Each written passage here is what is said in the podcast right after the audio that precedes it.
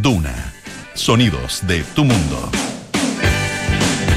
Muy buenas tardes, ¿qué tal? ¿Cómo están ustedes? Bienvenidos a una nueva edición de Aire Fresco aquí en Radio Duna, en este día martes 27 de septiembre. Estamos como siempre en el 89.7 en Santiago. En Valparaíso nos pueden escuchar en el 104.1, también estamos en Concepción, por supuesto, 90.1 y 99.7 en Puerto Montt.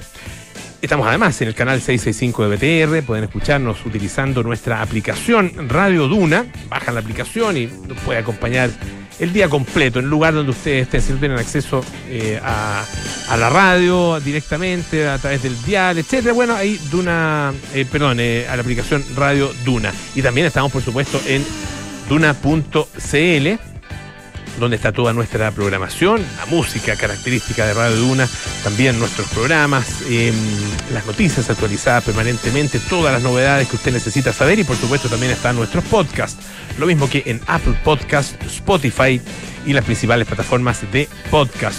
Hoy es día martes, así que mmm, hablamos de arte y de ciencias en esta jornada, ah, como todos los martes, por supuesto, aquí en Aire Fresco.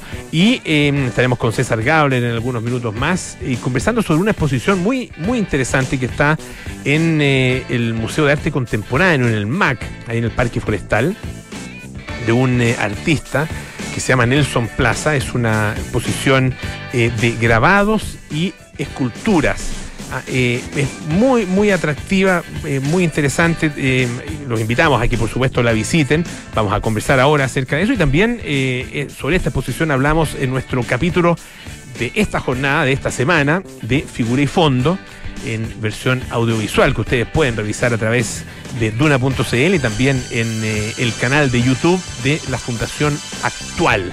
Ah, así que los invitamos a que nos acompañen aquí en la radio y por supuesto también a través de las imágenes donde están, y ahí pueden conocer además toda la obra eh, de este artista. Y además, junto a Francisco Lavena, estaremos conversando con el doctor en neurociencia, Mariano Sigman. Él eh, es el autor de un libro muy interesante que se llama El poder de las palabras. Eh, cómo cambiar tu cerebro y tu vida conversando. Ah, él es argentino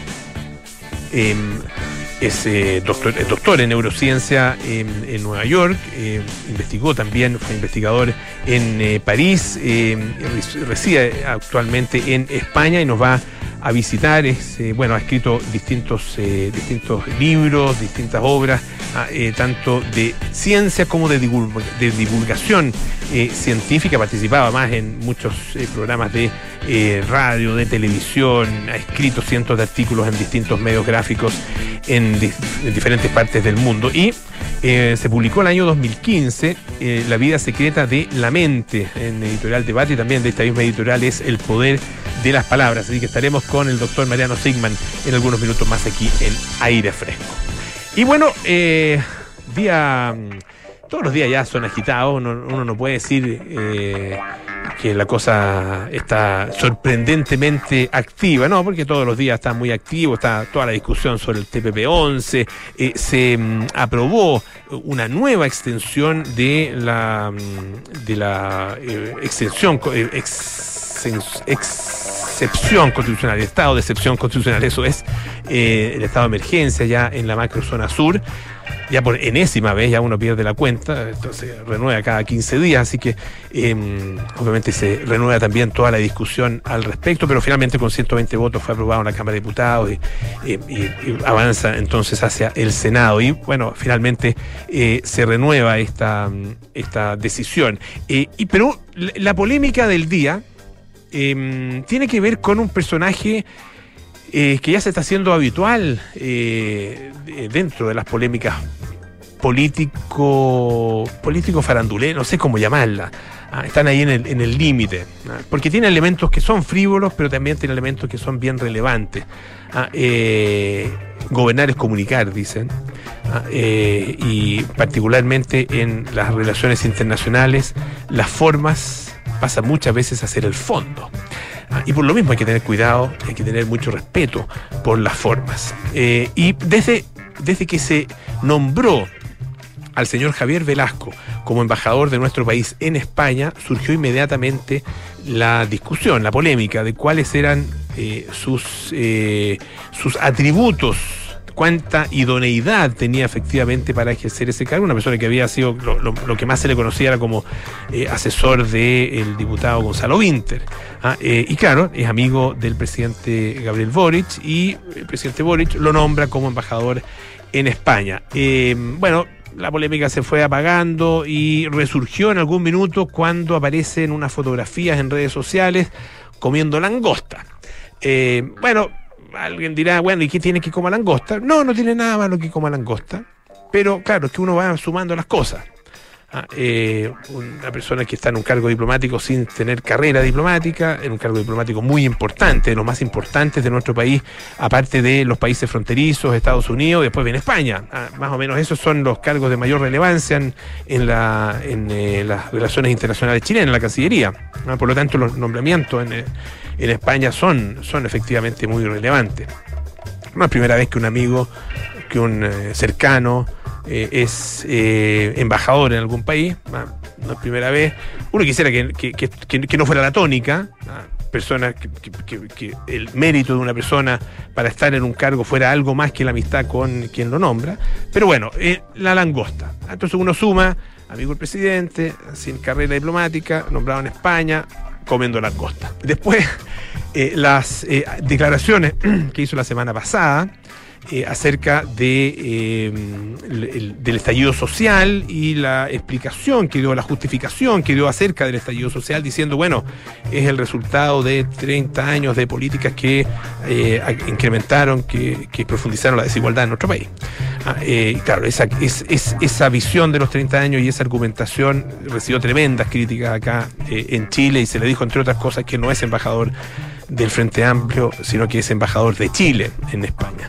Bueno, y ahora eh, aparece una fotografía publicada por Manola Pérez, que es eh, la pareja de eh, Javier Velasco, en la que aparece este señor, este joven, sentado dentro del auto, del auto oficial, en el asiento de atrás, obviamente, porque tiene chofer, hay un conductor, eh, y se lo ve sentado ahí muy, muy, muy trajeado, de corbata también, camisa blanca, eh, muy serio mirando hacia adelante, eh, y con una de sus manos, su mano izquierda, toma las piernas sin zapatos, digamos, las piernas y los pies sin zapatos, de una persona que uno supone que es esta que es la pareja, se supone que es la pareja.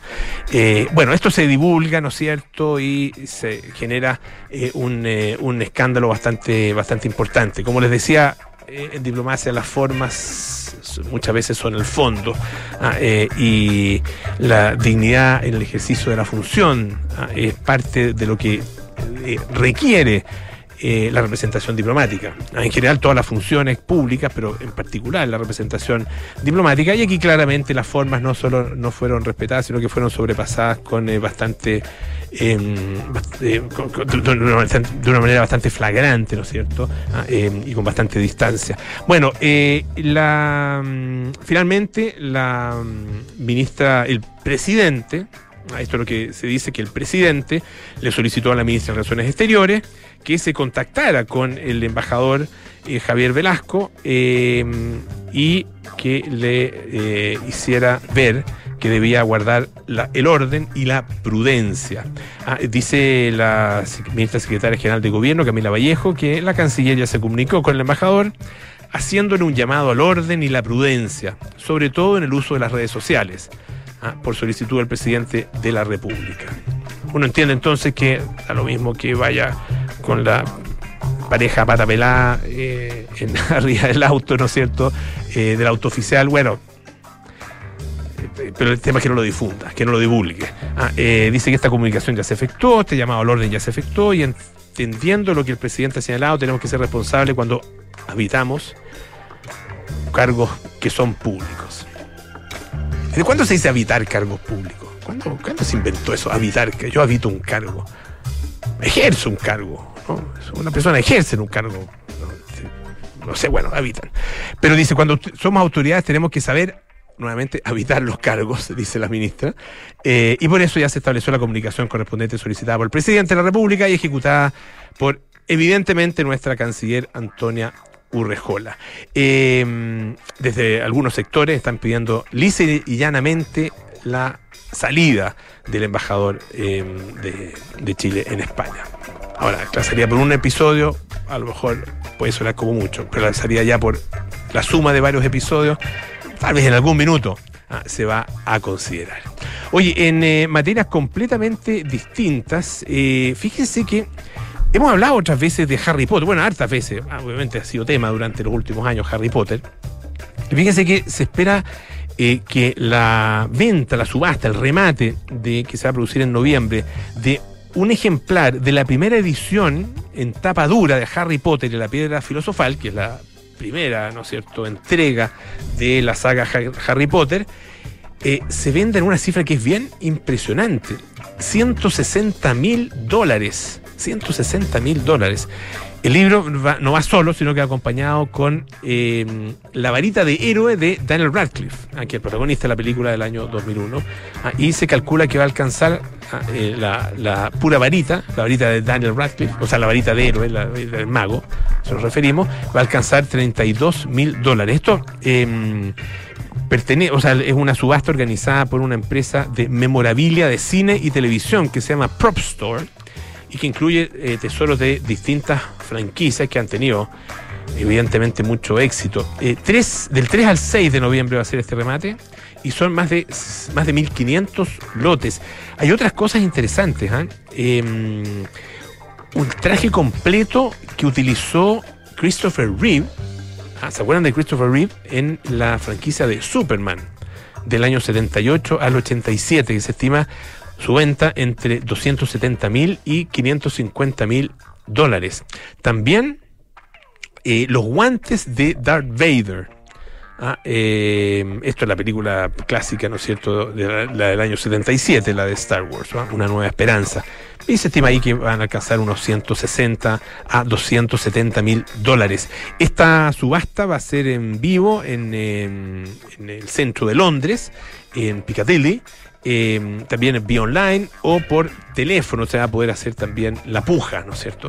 Eh, hay otros objetos ¿eh? interesantes de franquicia, o sea, que, que, pertenecen a la franquicia de James Bond, Marvel, DC, Comics también, y películas clásicas, como una película que es, eh, algunos la recordarán, que es The Shawshank Redemption.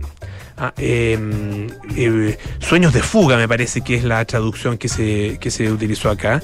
Eh, Morgan Freeman, Morgan Freeman, ¿no? Está. Y del otro actor no me acuerdo, no me acuerdo. Pero ya, ya, ya, se me va a venir a la, a la memoria. Pero bueno, además de Gladiador. Ah, ahí sí que me acuerdo. Russell Crowe. Tim Robbins. Tim Robbins, muchísimas gracias. Richie César, muy amables. Eh, bueno, dice el director ejecutivo de esta empresa que de memorabilia y, que va a realizar esta subasta, dice que tras el remate en vivo de estos objetos eh, que se hizo en eh, Los Ángeles, en el que obtuvimos algunos de los mejores resultados de la historia de la subasta, estamos encantados con volver con otra venta increíble. Eh, hay también, dice que una colección de más de 1500 lotes y hay una increíble variedad de contenidos, ¿ah? de todo tipo de películas, todo tipo de franquicias. ¿ah? Lo que usted quiera lo va a poder encontrar ahí en este remate. Así que acá en Chile también hay fanáticos de este tipo de cosas, capaz que más de alguien se tiente ¿ah? para hacer una postura. Vamos a escuchar eh, un poquito de música. Este es Harry Styles. As it was.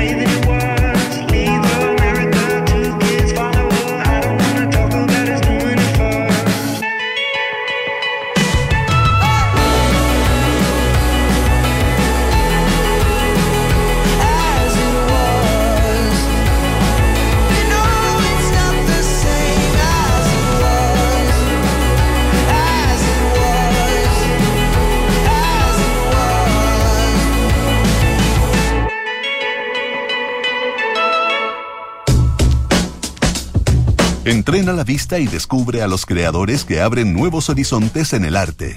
Porque ver es más que mirar, esto es Figura y Fondo, con César Gabler, en aire fresco. Presentado por Fundación Actual. Todos los días martes hablamos acerca de bueno, un tema que nos apasiona, que es el arte, eh, en nuestra sección Figura y Fondo, presentada por Fundación Actual, que tiene eh, saben ya, eh, su correlato audiovisual. Tenemos un pequeño programita, un modesto programita, ah, pero que lo hacemos con mucho cariño. eh, junto a Fundación Actual también, por supuesto, a eh, la Raín Vial, que es nuestro auspiciador, y eh, aquí de la mano de César Gabler, quien está aquí en estudio, en persona, Sí, de pues. manera presencial. No es lo mismo, no es lo mismo que por teléfono, de todas maneras. No es lo mismo. Sí, pues bueno, yo se lo he dicho, pero bueno. Sí. pero es que a veces no se puede, pero aquí estamos hoy día para hablar, tú lo habías adelantado, de la exposición de Nelson Plaza. Narraciones Extraordinarias en el MAC, Museo de Arte Contemporáneo del Parque Forestal. Eh, una exposición que le hace en cierta medida honor al nombre, ¿no? Eh, Narraciones Extraordinarias es una colección de relatos de Edgar Allan Poe, relatos de misterio, de fantasía, horror, etc. Y aquí no se trata precisamente de evocar el terror, pero sí hay un cierto ambiente gótico en Mm. algunas imágenes.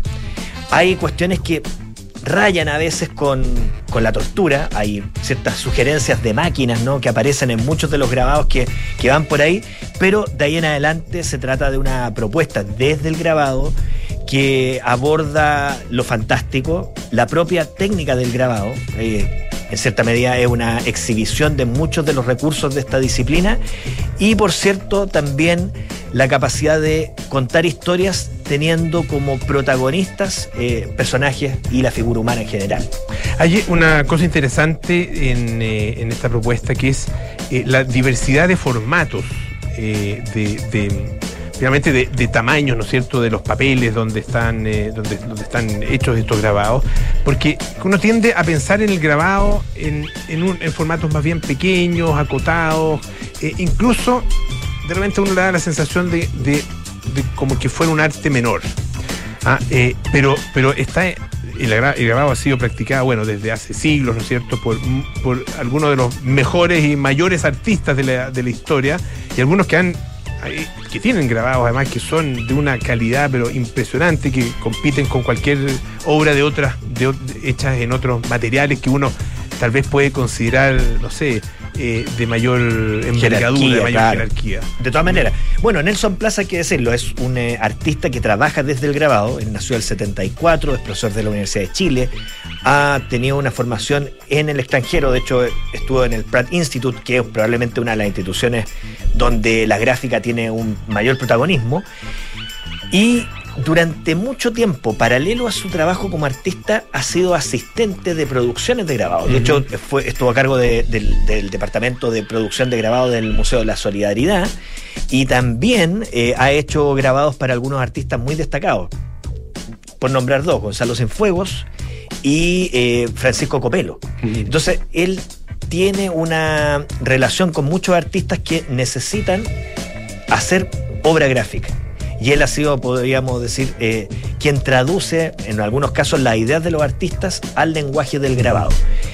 Pero para el público es menos conocida su figura como artista y yo creo que en el último tiempo ha ido creciendo y esta exposición diría yo que es una oportunidad para que más gente que no conocía su obra se acerque a ella y vea por una parte lo dúctil que es su lenguaje, porque él combina técnicas muy tradicionales como por ejemplo el agua fuerte, ¿cierto? Que esta técnica que se hace sobre una plancha de, cobre eh, y se trabaja con ácido y una serie de procesos bien complejos técnicamente y antiguos, por cierto. Pensemos que Rembrandt hacía eh, obras en esa técnica.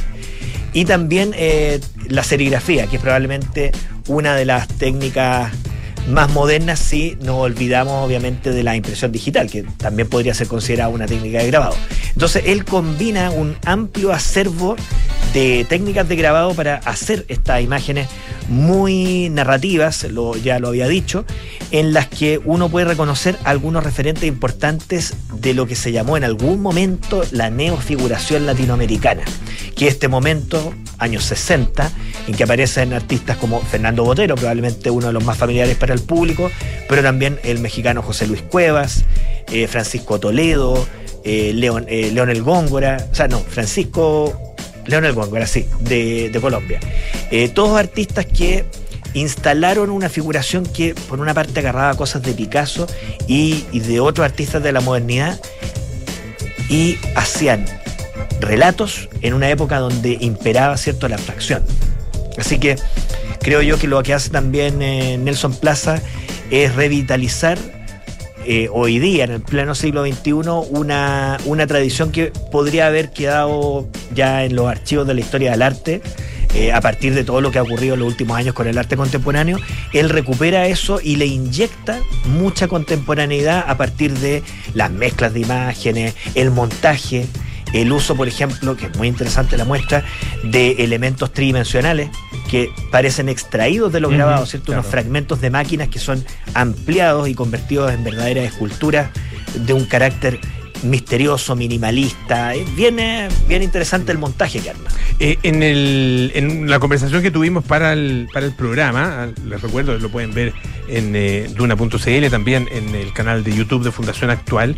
eh, tú mencionabas una cosa que, que es eh, bien importante dentro también de la historia del grabado, que, que además se, se, mm, se conecta muy bien con eh, el título y el concepto de la obra, o sea, de, de- de esta exposición, que eh, es el grabado, esta técnica, como una, una técnica de, de ilustración y descripción de carácter enciclopédico. Totalmente. Ah, eh, es decir, claro, en una época en que la fotografía todavía no existía, para poder ilustrar eh, lo que con- algunos contenidos, ¿no es cierto?, de, de- de, por ejemplo, enciclopedias o de otro, otro tipo de, de publicaciones, bueno, se utilizaba, por supuesto, el grabado. ah. Es lo que Eh, recoge, de hecho, Nelson Plaza Claro. en esta obra. Pensemos que todas las imágenes pictóricas, hasta la aparición de los libros impresos con fotografía, que en la historia visual es muy reciente, se transmitían a través de grabados. O sea, muchos artistas del mundo, incluso de, hablemos de Europa, si tú quieres, conocían la obra de los grandes maestros europeos muchas veces indirectamente a través de grabados en blanco y negro. Y claro, la meta era, ¿cierto?, viajar a las grandes capitales del arte, particularmente Roma, hasta el siglo XIX, y ver los originales. Pero si no, eran grabados que se, que se editaban y permitían que las obras de las grandes colecciones europeas se pudieran divulgar y ser conocidas por los artistas. Toda la formación eh, en ámbitos como el dibujo y la escultura se transmitió a través de libros impresos con grabados, particularmente en metal y en silografía. El, para los eh, pa- para el artista, el grabado eh, supone el desarrollo de otras destrezas, de otras capacidades eh, técnicas, digamos, distintas al dibujo, a la pintura, con qué sé óleo, acrílico, acuarela. Totalmente, y esa, esa es la gracia de los artistas que aprenden la técnica, porque de pronto uno ve circular obras que dicen, te dicen es un grabado. Y lo que en realidad es una reproducción de una obra que el artista a lo mejor hizo en pintura o hizo en dibujo, se la fotografía, se la imprime con alguna técnica digital en un buen papel, queda bonita y el artista le pone la firma. O incluso se- en algún momento se hacían también en litografía. Pero ninguna de esas piezas es realmente un grabado concebido como tal, porque el artista no se ha involucrado en el proceso técnico que significa hacer esa imagen. Ya. Simplemente ha reproducido con una técnica del grabado una obra que pertenece a otro ámbito.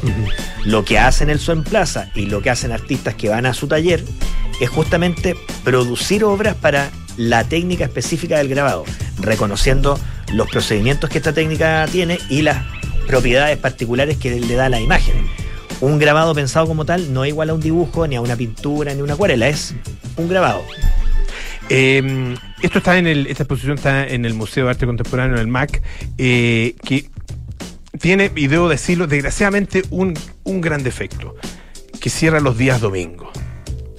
Está cerrado el día domingo. Es que me pasó que fui el día domingo a, eh, al Museo de Bellas Artes. Y trataste de pasar al y MAC. traté de pasar al MAC y cerrado. Ahí, ahí decía. Sí, eh, tiene unos horarios domingo- bastante Domingo y lunes cerrado. Sí, Ah, y, y que- cierra, cierra un poco un poco muy temprano, Mm, quizás. Claro, eh, así que bueno, hay que programarse, ir otro día de la semana. Fui a ver la exposición de Petrona Viera. Ah, eh, esta artista ahí en, eh, en Bellas Artes, esta artista uruguaya. eh, estuvimos hace, algunas semanas conversando con, con María Eugenia Grau, que es la curadora, ella es curadora del Museo Nacional de Arte de, de, Uruguay. y em, nos, bueno, nos contó un poco acerca de ella, de su vida, y, tiene cosas bien interesantes, Pedro Naviera, una artista ya fallecida, eh, nació en el año mil no- 1895, eh, y, y- y yo, yo la recomiendo, son, son eh, 26 obras, eh, algunos óleos, algunos dibujos también, y creo que tiene, por lo menos recuerdo, un grabado. Ah, mira, te voy a seguir la está, bien, está bien interesante el de, para que la... para- Petrona para- para- Viera. Petrona Viera, claro, para conocer a esta artista eh, y también eh, para, para ver eh, un tipo de, de- de obra que, que se está viendo poco, que es obra pi- pictórica propiamente tal, ah, y sobre todo de, de de cierta época ah, de la- del desarrollo de la, del arte y de la pintura aquí en Latinoamérica. Se ve, no, no tenemos muchas oportunidades de... de- Buen dato, de y la próxima semana entonces vamos a ir con pintura. Eh, Dos exposiciones pues. de Ah, pintura para, excelente. Excelente. Ya, para los pues. amantes de la disciplina. Ok, muchísimas gracias César. A ti, Polo. Ah, les recuerdo que pueden ver a través del canal de YouTube de Fundación Actual y también en tuna.cl, figura y fondo, ah, en la que una, una producción audiovisual en la que junto a César Gabler eh, conversamos acerca de eh, las exposiciones y de los artistas que están eh, justamente exponiendo, ah, presentando su obra en estos días. Eh, ya nos vamos a la pausa, así es. En Clínica Universidad de los Andes entregan a sus pacientes y sus familias una atención médica de calidad a cargo del mejor equipo de especialistas en un entorno acogedor con tecnología única en el país. Personas al cuidado de tu salud. Y Renault y su gama SUV, modelos con un gran diseño, materiales de alta gama, sistemas de audio de gran calidad, la tecnología Multisense según el modelo, combinan lo mejor de nuestro saber para hacer despertar tus sentidos día a día. Conoce más en Renault.cl. Eh, vamos a la pausa, sí, pues. Ah, volvemos con más aire fresco. Hola Elisa. Hola Juan. Les escribo porque ustedes, nosotros, todos, tenemos algo grande, algo noble y trascendente que hacer en la vida y luchamos para hacerlo realidad. Nuestra misión es formar personas comprometidas con el bien común y con la paz, con el cultivo del conocimiento y con la búsqueda de la verdad. En la Universidad San Sebastián hacemos nuestra tu misión y la misión de cada nueva generación.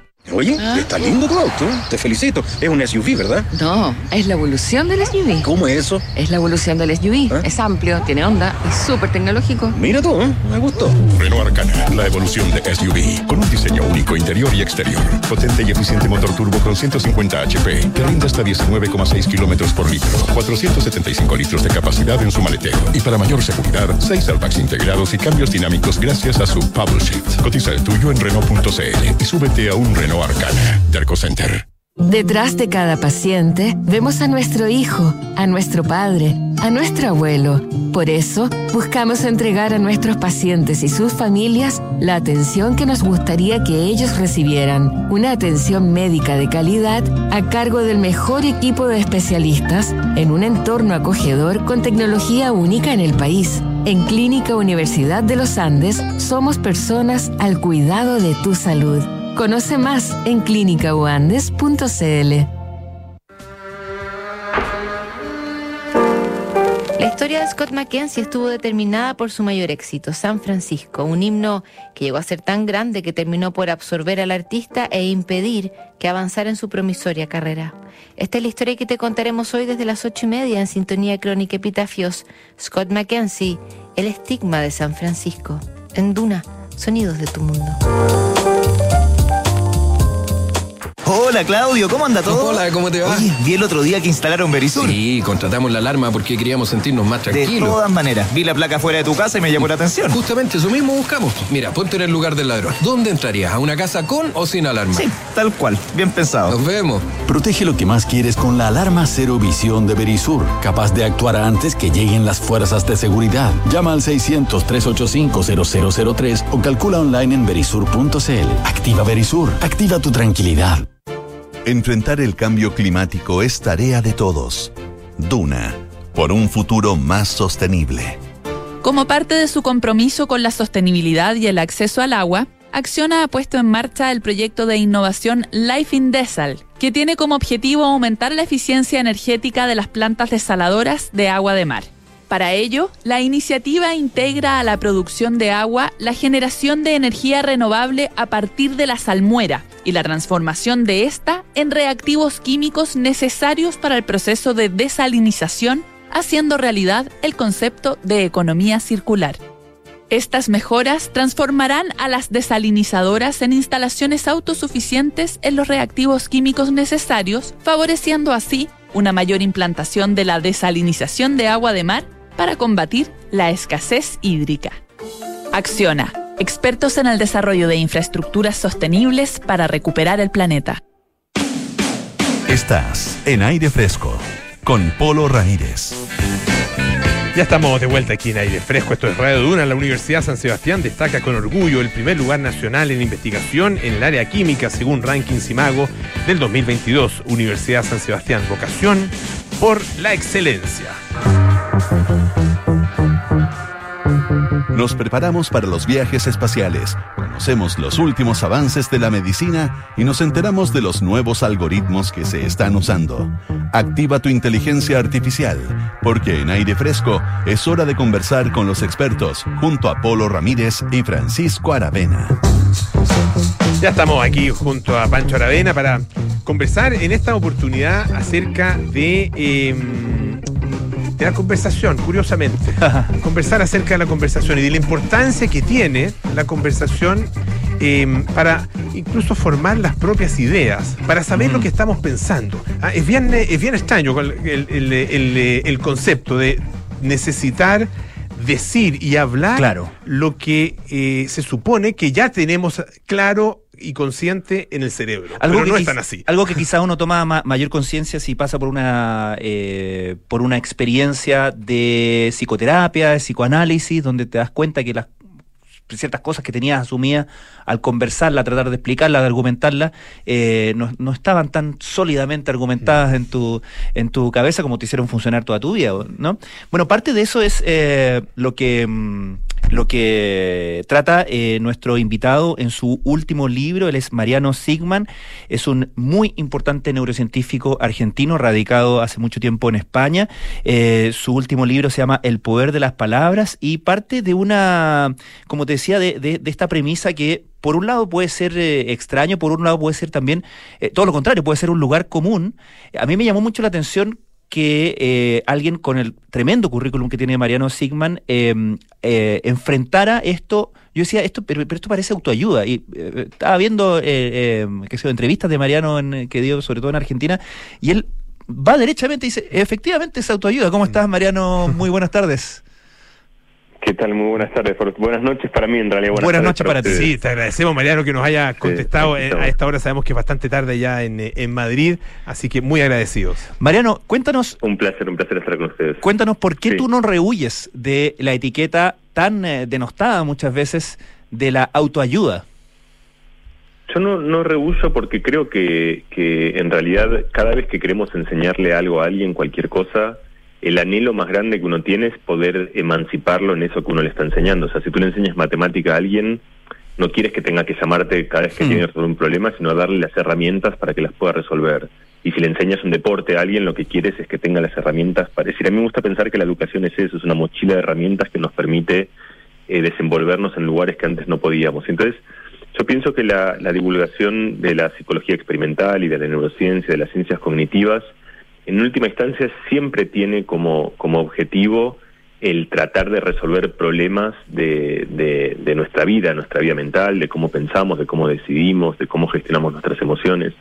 Lo que pasa es que creo que los científicos un poco eh, asustados, o, y yo hablo de esto en primera persona, o un Ajá. poco inhibidos, diría más bien, por cierta tradición de una autoayuda eh, mala o una autoayuda muy simplista o extremadamente simplista o a una autoayuda que pretende ve- vender fórmulas eh, que no existen para, digamos, un libro que te da tres recetas que supuestamente Hmm. si las lees eres feliz.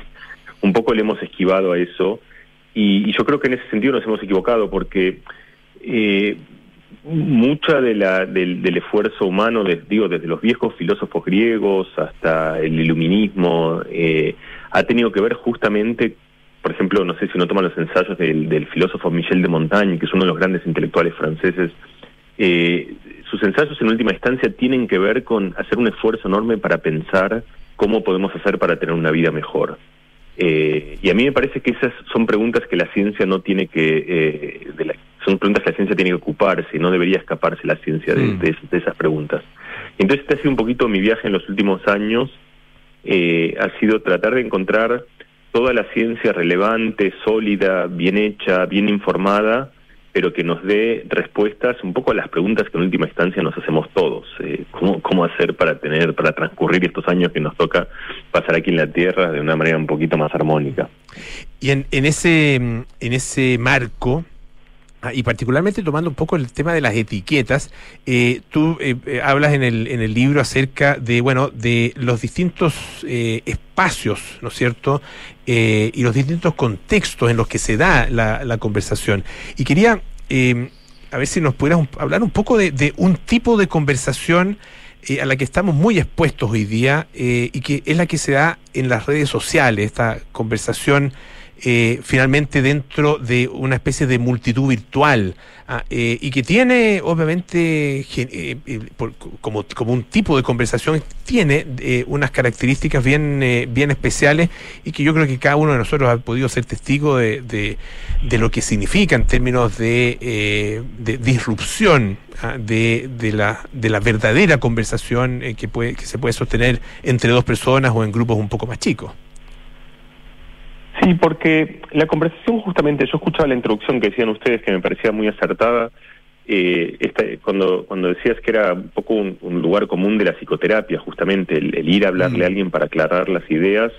Eh, yo quiero insistir que efectivamente que esto es un- eh, para nada es una idea mía, digamos, es una idea muy vieja, fue una idea, digamos, vo- volviendo a los filósofos griegos, se juntaban y le hablaban a otra persona para tratar de, de descubrir qué era lo que pensaban y de aclarar los lugares donde estaban confundidos. Después eh, ha sido ideas que por supuesto ha retomado el psicoanálisis y la psicoterapia, eh, pero que yo creo que en periodos de la historia vamos eh, olvidando eh, esta idea tan fundamental que es que eh, el, el terreno más natural para aclarar nuestras ideas es contárselas a otra persona en, en, una buena predisposición, una predisposición de, batallar o de pelear o de confrontar o de convencer, sino una predisposición de descubrir. Entonces tú te juntas con alguien y le tratas de contar algo, he tenido esta idea y me parece esto, la otra persona también te escucha de buena fe y van a pasar dos cosas, que tú vas a empezar a escucharte y al escucharte vas a encontrar que había cosas que pensabas que sabías pero que no las sabías tan bien, que había cosas que te parecían muy buenas pero no eran tan buenas, que habían cosas que te parecían malas que eran mejores.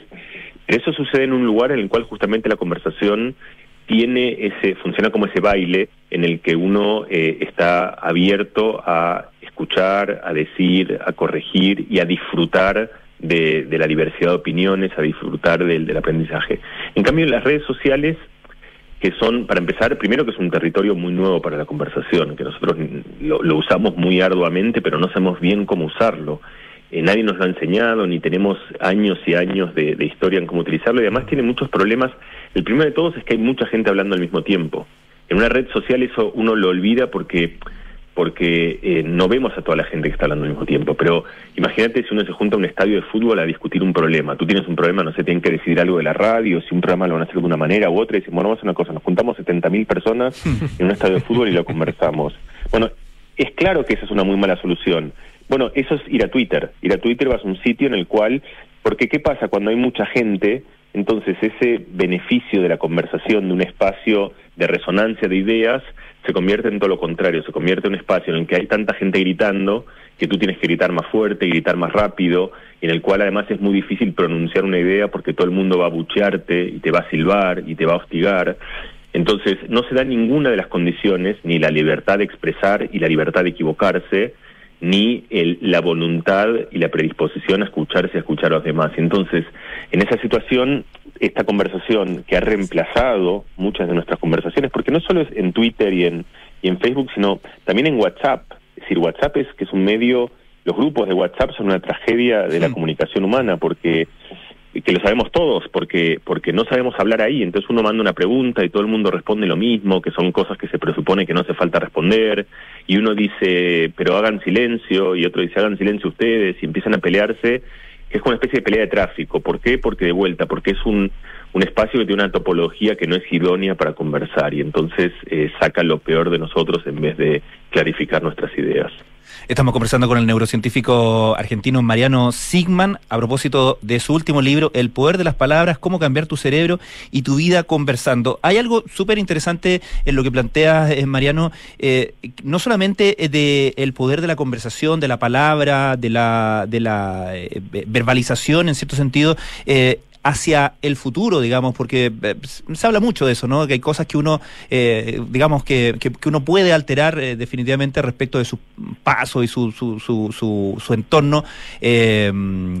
Por, por efecto, digamos, de, de, de, de, cierta determinación, de cierta convicción de que, de que puede hacerlo, etcétera, etcétera. Pero me llama la atención que tú partes, de hecho, el libro con una reflexión que tiene que ver con cómo le, le puedes dar una nueva narrativa a tu vida retrospectivamente, eh, que le das un nuevo significado o de alguna manera liberas eh, una parte de la historia y, lo, y lo, tú lo cuentas en primera persona eh, de tu niñez. Sí, yo elegí exponerme un poco en el libro porque me parecía que en un libro, digamos, que yo no quería mostrarme como un virtuoso porque no lo soy, digamos. O sea, el libro, lo que yo cuento es que tenemos un montón de automatismos, de reflejos o de hábitos, de cosas que no, no pensamos y que muchas veces nos llevan a estancarnos en lugares que no son los lugares donde querríamos estar ni donde querríamos ir y que a veces basta con parar la pelota y pensar un poco, hablar, conversar y darnos cuenta que tenemos más opciones donde no las vemos. Eso es un poco como el Mm. resumen del libro. Entonces, eh, eh, yo cuento muchos ejemplos y creo que cualquier persona que nos está escuchando tiene un terreno en el cual siente que es algo que no puede hacer. Por ejemplo, yo cuento que en un momento como que me había yo mismo como creado este estigma de que yo no servía para el deporte o que yo no servía para la música, sí servía para la matemática, sí servía para, para escribir algunas redacciones bien y sí servía para... Eh, y no servía, es decir, cada uno va como delimitando Claro. y va como construyendo ese espacio eh, que muchas veces vienen por cosas que nos dicen los demás, pero sobre todo vienen como por sentencias que nosotros decimos sobre nosotros mismos, eh, eh, porque son lugares de comodidad, es decir, no es que empiezan de la nada esas cosas, pero muchas veces terminan eh, formando muros que son muy difíciles de superar porque nosotros mismos hemos decretado que son cosas para las que no servimos. Entonces yo cuento en el libro y esto tiene un matiz importante, que en realidad cualquier persona puede aprender y en cualquier momento de la vida cualquier cosa. Es decir, cualquier persona puede mejorar en música, cualquier persona puede mejorar en el deporte, cualquier persona es apta para la matemática.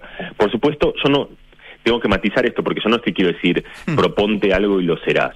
Eh, no, no es tan simple como eso. Lo que, lo que digo es, por el contrario, que muchas veces tenemos un cierto rango para hacer cosas que la razón por la cual no podemos adentrar en esos territorios es porque nosotros mismos hemos decretado alguna vez en nuestra niñez o nuestra adolescencia que no podíamos hacerlo.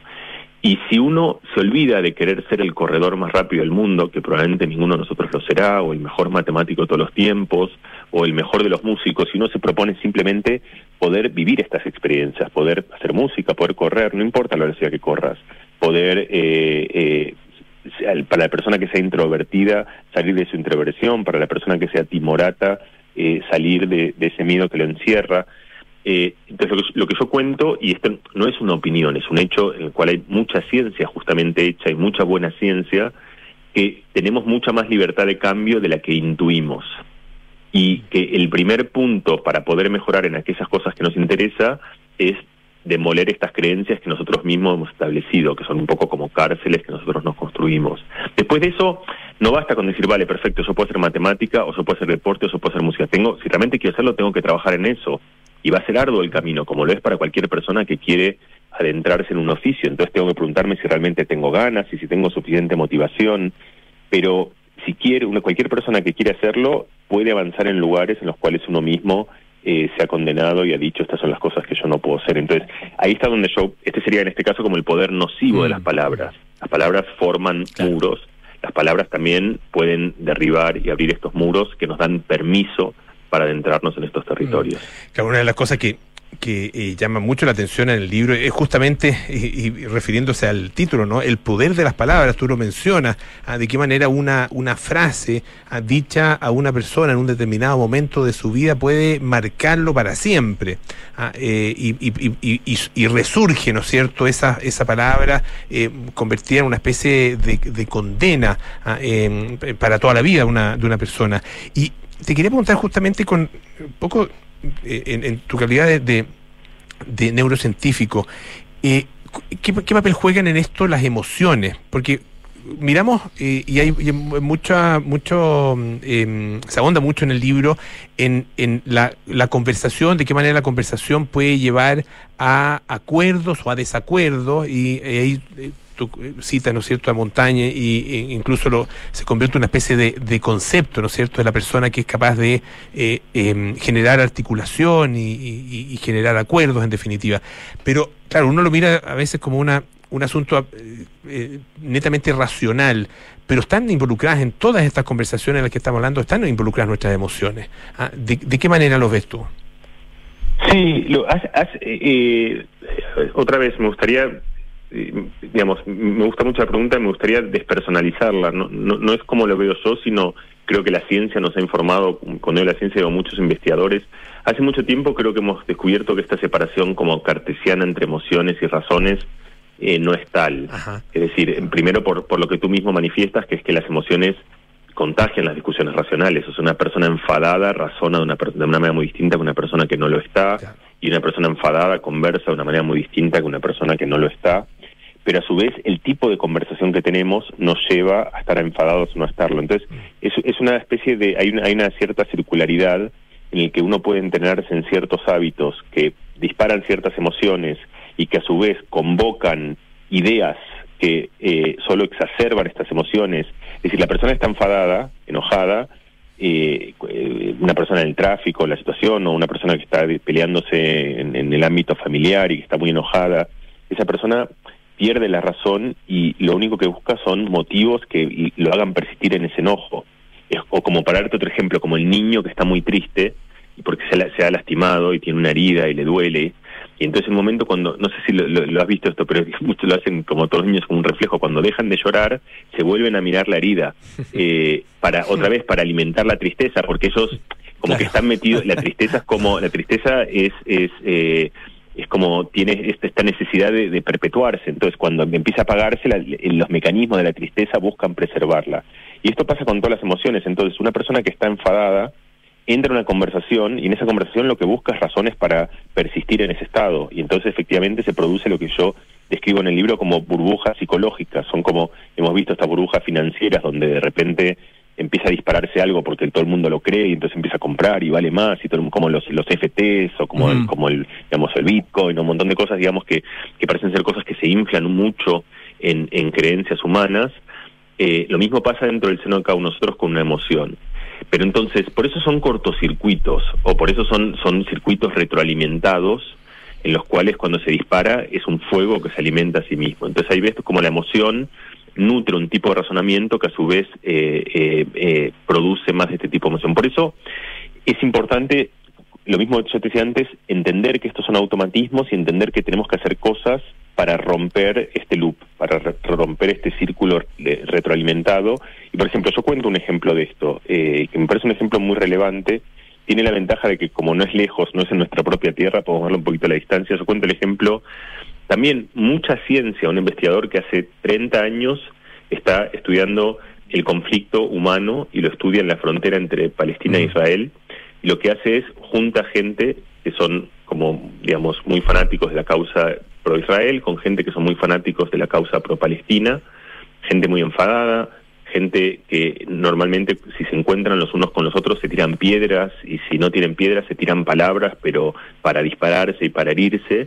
Y entonces lo que hacen es alguien que justamente trata de romper el, este, este, este bucle. Lo que hace es habla con, es como una especie de buen árbitro. ¿Sabes? Cuando el árbitro habla con los jugadores y les dice, miren chicos, esto es un partido, a calmarse, porque aquí estamos para jugar, y si tú vas y le pegas una patada, te va a pegar otra y va a terminar todo esto mal, y como que les baja el ánimo, los pone en la predisposición de jugar, los saca de la predisposición de pelear y los pone en la predisposición de jugar.